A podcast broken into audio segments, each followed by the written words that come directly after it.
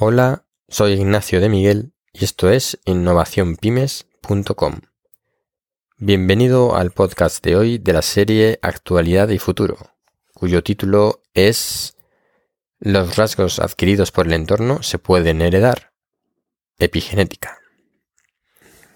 Dos recientes artículos científicos que se han publicado en las prestigiosas revistas Nature Genomics y Science sobre epigenética demuestran que determinados rasgos adquiridos por la influencia del medio ambiente se heredan a nivel genético. ¿Es la epigenética el nuevo lamarquismo?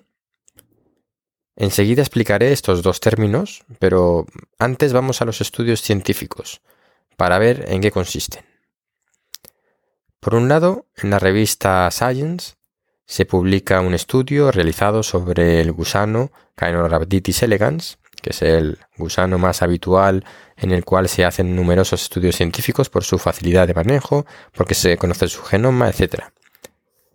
En este estudio se ha podido comprobar que los caracteres adquiridos, expresados por la influencia del entorno del medio ambiente, en este caso por mm, manipulación de la temperatura exterior, se heredan o lo heredaban los descendientes de este gusano hasta durante 14 generaciones. Es decir, que una expresión genética determinada por un factor ambiental se ha heredado.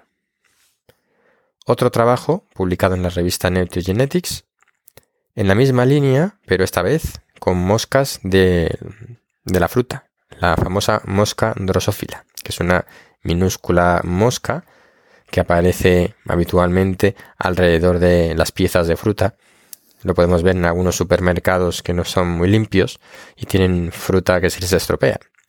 Pues bien, han demostrado que individuos de drosófila de esta mosca genéticamente idénticos expresan un color distinto de ojos, también por un factor ambiental. Hasta aquí todo normal. La clave está en que esta expresión de este color de ojos se hereda también de padres a hijos aunque el factor ambiental ya no esté presente. Estos son dos, estudios que no son los primeros estudios científicos que demuestran que hay caracteres que se manifiestan en los seres vivos por culpa del entorno o influidos por el entorno. Y además que estos caracteres se pueden heredar. Esto es lo que tiene que ver con la epigenética, que es la ciencia o la parte de la genética que estudia los cambios que tienen lugar en la expresión de los genes debido a factores ambientales. Lo más destacado de estos estudios que he mencionado es que los rasgos adquiridos por el medio ambiente o, que se han expresado por culpa o gracias al medio ambiente se han heredado a los descendientes, aun cuando esas condiciones en los descendientes no existan. A nivel molecular, todo esto tiene una explicación en relación con las llamadas histonas, que son unas proteínas alrededor de las cuales se coloca el ADN de las células, y cuya modificación hace que se, en, que se conserve en los procesos de herencia genética. En el artículo escrito en el blog os dejo un par de enlaces sobre la epigenética para que podáis repasar el concepto y podáis entender bien en qué consiste.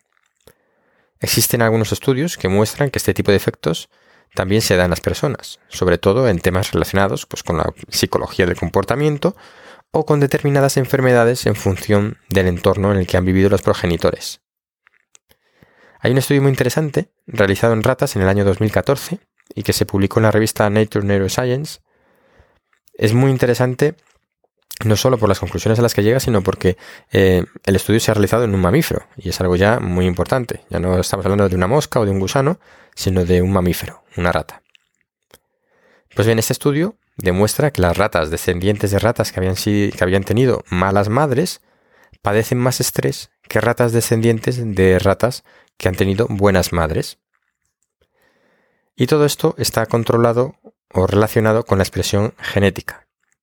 Lo que quiere decir que el entorno de malas madres o buenas madres genera una expresión genética diferencial en los individuos y esta expresión genética diferente se hereda y los hijos mantienen esa expresión genética diferente, aunque no mantengan las condiciones del entorno que en sus padres provocó esa expresión. Lo que podemos aventurar de estos estudios es que la expresión genética que controla determinados niveles hormonales está modificado por las condiciones ambientales. Aquí lo, lo destacable del asunto no es que el ambiente nos condicione la expresión genética como organismos, sino que luego esas modificaciones sean heredadas por nuestros hijos. Antes he mencionado el lamarquismo como expresión de la epigenética. Me refería a la corriente seguidora de la teoría de la evolución de Lamarck, que fue un naturalista francés que vivió entre 1744 y 1829, que postuló que cuando el entorno cambia, la vida se adapta y los animales modifican sus cuerpos físicamente por un esfuerzo, por adaptarse, y que esos cambios físicos en los animales son heredados por la descendencia. El ejemplo mm, que se utiliza para explicar la teoría de Lamarck es el de una jirafa.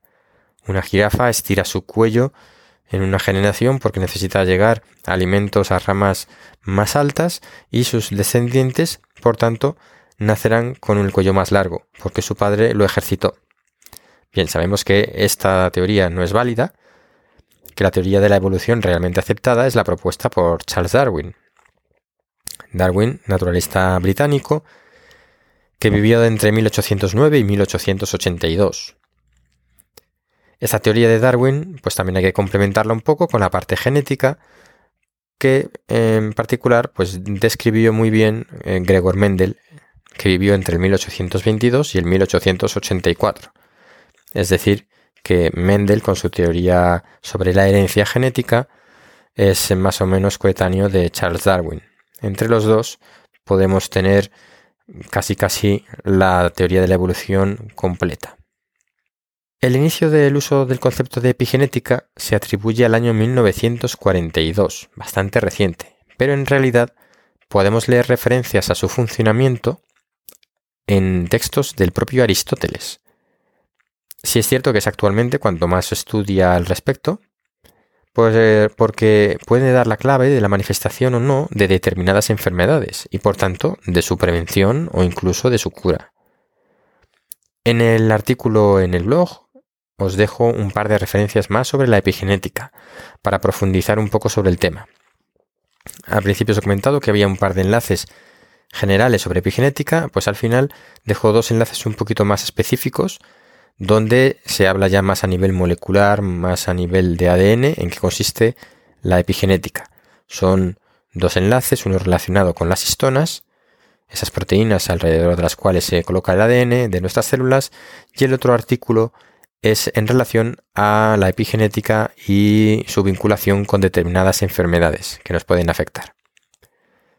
Pues nada, hasta aquí el podcast de hoy sobre epigenética y rasgos medioambientales, rasgos adquiridos por el entorno que se pueden heredar dentro de la serie Actualidad y Futuro. Esto es innovacionpymes.com y yo soy Ignacio de Miguel. Te recuerdo que si quieres tener acceso a esos enlaces privados que hay en el blog, no tienes más que suscribirte gratuitamente al blog y con tu usuario y contraseña podrás leer el contenido en texto con todos los enlaces completos. Hasta el próximo capítulo.